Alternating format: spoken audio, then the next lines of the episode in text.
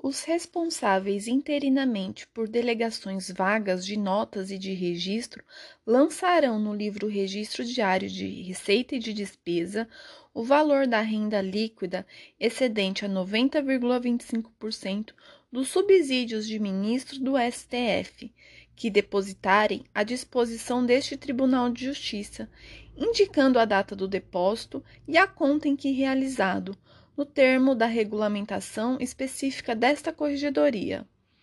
Para apuração do valor excedente a 90,25% dos subsídios de ministro do STF, serão abatidas como despesas do responsável interinamente pela unidade vaga, as previstas no item 49 do capítulo 13.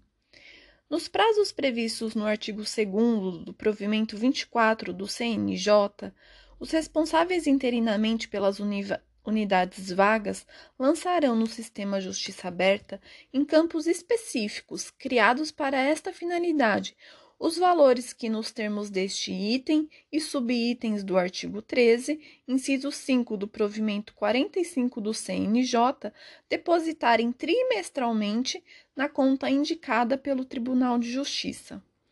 Sempre que possível, nas delegações vagas, dar-se-á preferência à locação de equipamentos, móveis ou de outros bens duráveis, indispensável ao funcionamento da serventia, evitando-se sua aquisição mediante compra. Os móveis, equipamentos e outros bens duráveis adquiridos pelo responsável interinamente por unidade vaga reverterão ao Tribunal de Justiça, quando do provimento da delegação, salvo se, mediante autorização do juiz corregedor permanente, forem adquiridos pelo novo titular por valor não inferior ao de mercado e que reverterá ao Fundo Especial de Despesa do Tribunal de Justiça. É vedada a utilização de verba excedentária para quitação de dívidas oriundas de delegações anteriores, inclusive aquelas de cunho rescisório ou trabalhista. Dos prepostos. Os notários e os oficiais de registro poderão, para o desempenho de suas funções, contratar escreventes, dentre eles escolhendo substitutos, e auxiliares como empregados, com remuneração livremente ajustada e sob o regime da legislação do trabalho. Em cada serviço haverá tanto substitutos, escreventes e auxiliares quanto forem necessários, a critério de cada notário ou oficial de registro. O titular do serviço ou quem por ele estiver respondendo encaminhará ao corregedor permanente e à Corregedoria Geral de Justiça o nome do substituto designado na forma do parágrafo 5 do artigo 20 da Lei 8935 de 94. Compete ao escrevente substituto, a que se refere o parágrafo 5 do artigo 20 da Lei 8935 de 94, responder pelo respectivo expediente nas ausências e impedimentos do titular da delegação, podendo inclusive lavrar testamentos. Os substitutos a que alude o parágrafo 4 do artigo 20 da Lei 8935 poderão, simultaneamente com o notário oficial de registro praticar atos que lhe sejam próprios. Os escreventes poderão praticar somente os atos que o notário ou oficial de registro autorizar. O responsável pela delegação deverá efetuar o lançamento no portal do extrajudicial das designações dos substitutos que promover, com indicação de data da exata da data exata de cada evento, constituindo a omissão falta funcional. A fiscalização da frequência e assiduidade dos prepostos e de responsabilidade exclusiva do respectivo titular da delegação ou do responsável pelo serviço a execução das atividades dos notários, tabeliães, oficiais de registro ou registradores, por meio de seus prepostos, fora da dependência da serventia extrajudicial, pela modalidade de teletrabalho, observará o que determina para, o artigo 4 da Lei 8935, tendo como parâmetro a resolução do CNJ 227 de 2016. Caberá aos titulares das delegações estabelecer quais atividades poderão ser realizadas pelos prepostos na modalidade de teletrabalho, fora das dependências da serventia extrajudicial. Quando estiver à frente da serventia interino ou interventor, o estabelecimento das atividades a serem realizadas pelos prepostos, na modalidade de teletrabalho, fora das dependências da serventia extrajudicial, deverá ser submetida à autorização do juiz corregedor permanente. Dos afastamentos e dos salários. As frequências dos prepostos não optantes Delegados e interinos deverão ser lançadas no campo próprio do portal extrajudicial. O notário ou registrador que se afastar da serventia comunicará à Corregedoria Geral da Justiça e à Corregedoria Permanente e as informará ainda da data ou previsão de retorno e o respectivo substituto. O titular da delegação que se candidatar a cargo eletivo observará os prazos de desincompatibilização divulgados pela Justiça Eleitoral, se afastará das atividades quando necessário e comunicará à Corregedoria Geral e o Corregedor Permanente. O reinício do exercício será comunicado ao Corregedor Permanente e à Corregedoria Geral e nos mesmos termos. Quando se tratar de preposto da serventia, basta a comunicação ao corregedor permanente. Do regime disciplinar. Somente os titulares da delegação estão sujeitos ao poder censório disciplinar das corregedorias permanentes e da Corregedoria Geral da Justiça. Os notários e os oficiais de registros públicos respondem pelas infrações praticadas pessoalmente ou por seus prepostos os pedidos de providências, as apurações preliminares, as sindicâncias e os processos administrativos relativos aos serviços notariais e de registro serão realizados pelos juízes corregedores permanentes a que, na atualidade do procedimento, os titulares dos serviços notariais e de registro estiverem subordinados. Caberá apuração preliminar quando a infração não estiver suficientemente caracterizada ou quando a sua autoria não estiver definida. Instaurado quaisquer dos procedimentos enumerados no item 20, o juiz corregedor permanente remeterá desde logo cópia do auto inaugural à Corregedoria Geral da Justiça, seguindo-se o mesmo procedimento em relação a todos os atos decisórios subsequentes, inclusive a decisão final e ao seu trânsito em julgado.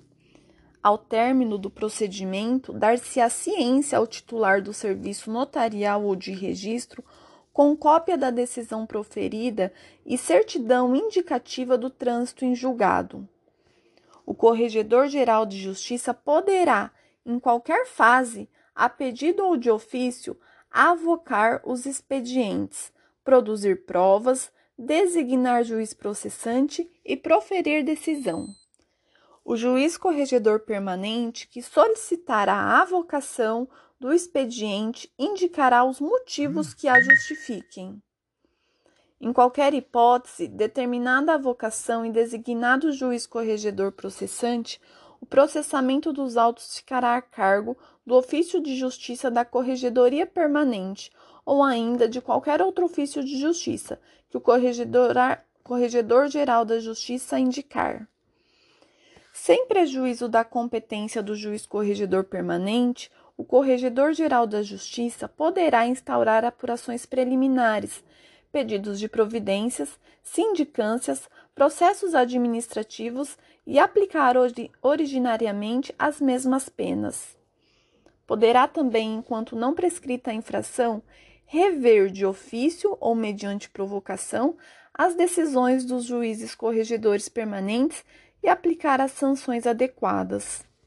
Das decisões do juiz corregedor permanente, caberá recurso para o Corregedor Geral da Justiça no prazo de 15 dias.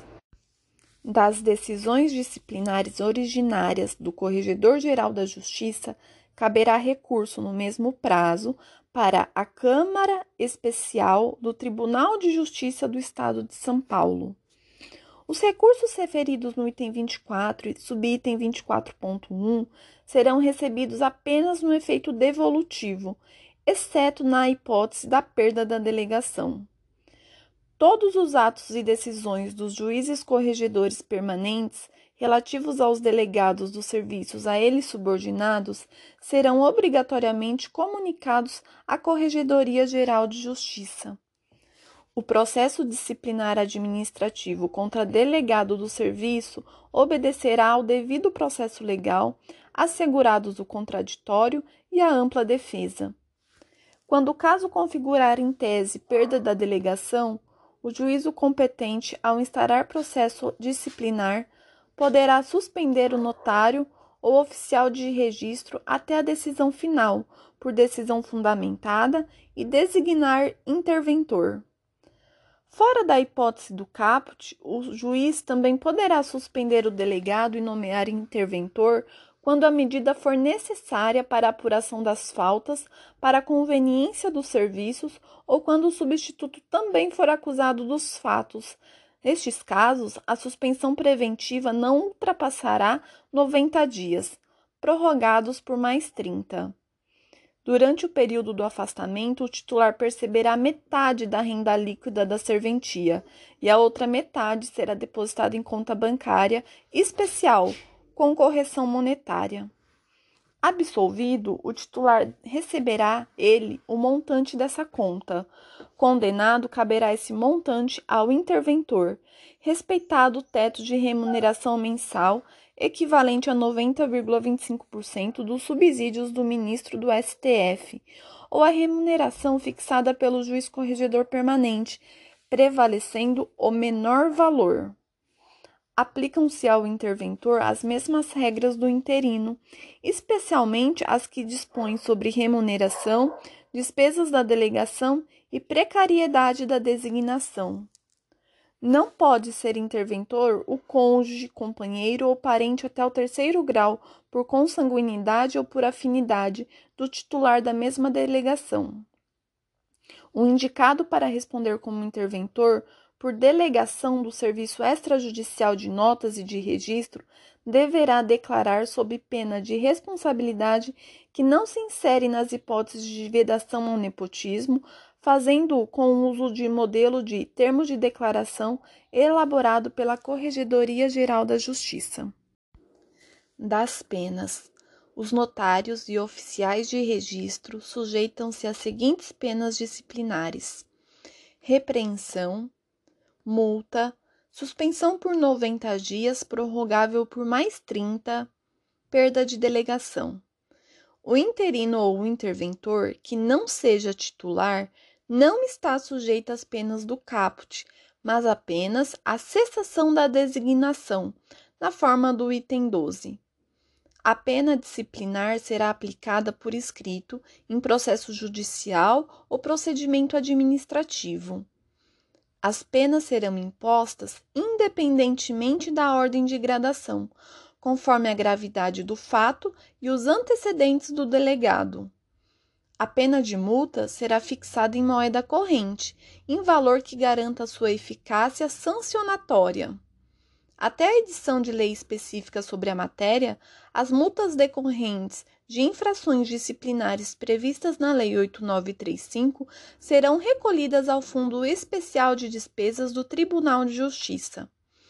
A aplicação das penas disciplinares não exclui a incidência cumulativa das sanções previstas na Lei 11331 de 2002, regime de regimento de custas e seu regulamento.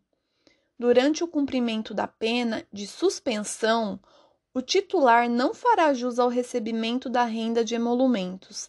Nesse período, o substituto ou responsável pela delegação manterá sua remuneração que, porém, não poderá superar o teto de 90,25% dos subsídios dos ministros do STF, depositando a renda excedente dos emolumentos líquidos em favor do Fundo de Especial de Despesas do Tribunal de Justiça de São Paulo. A perda da delegação dependerá de sentença judicial transitada em julgado ou de decisão de que não caiba recurso administrativo decorrente de processo instaurado pelo juiz corregedor permanente ou, ou originalmente pelo Corregedor Geral de Justiça, assegurado o amplo direito de defesa. Da reabilitação. A reabilitação alcançará as penas disciplinares de repreensão, multa e suspensão, assegurando-se ao punido o sigilo dos registros sobre o procedimento ultimado e a condenação. A reabilitação não atingirá os efeitos da condenação. O sigilo decorrente da reabilitação não se estende às requisições judiciais e às certidões expedidas para fins de concurso público. São requisitos da concessão da reabilitação. A. O decurso do prazo de dois anos do cumprimento da pena. B. A prova da inexistência de qualquer sindicância ou processo administrativo em andamento ou de punições posteriores. C a demonstração de que não mais subsistem os motivos determinantes da reprim reprimenda aplicada. Em relação aos prepostos, somente será concedida a reabilitação se a pena disciplinar houver sido cumprida antes do dia 20 de novembro de 1992. A reabilitação será requerida pelo interessado diretamente ao órgão administrativo perante o qual foi imposta a pena disciplinar em grau originário, corregedorias permanentes ou Corregedoria Geral de Justiça. A reabilitação perderá sua eficácia se o reabilitado sofrer nova condenação. Da revisão. Admitir-se-á a qualquer tempo a revisão de punição disciplinar de que não caiba mais recurso, se surgirem fatos ou circunstâncias ainda não apreciados ou vícios insanáveis de procedimento que possam justificar redução ou anulação da pena aplicada.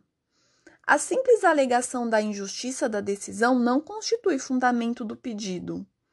Não será admitida reiteração de pedido pelo mesmo fundamento. O ônus da prova cabe ao requerente. Em caso de falecimento, ausência ou desaparecimento do interessado, qualquer pessoa da família poderá requerer a revisão do processo. No caso de incapacidade mental, a revisão será requerida pelo respectivo curador. O requerimento de revisão do processo será dirigido e julgado pelo órgão do qual emanou a condenação definitiva. Julgada procedente a revisão, será declarada sem efeito a penalidade aplicada. Fim.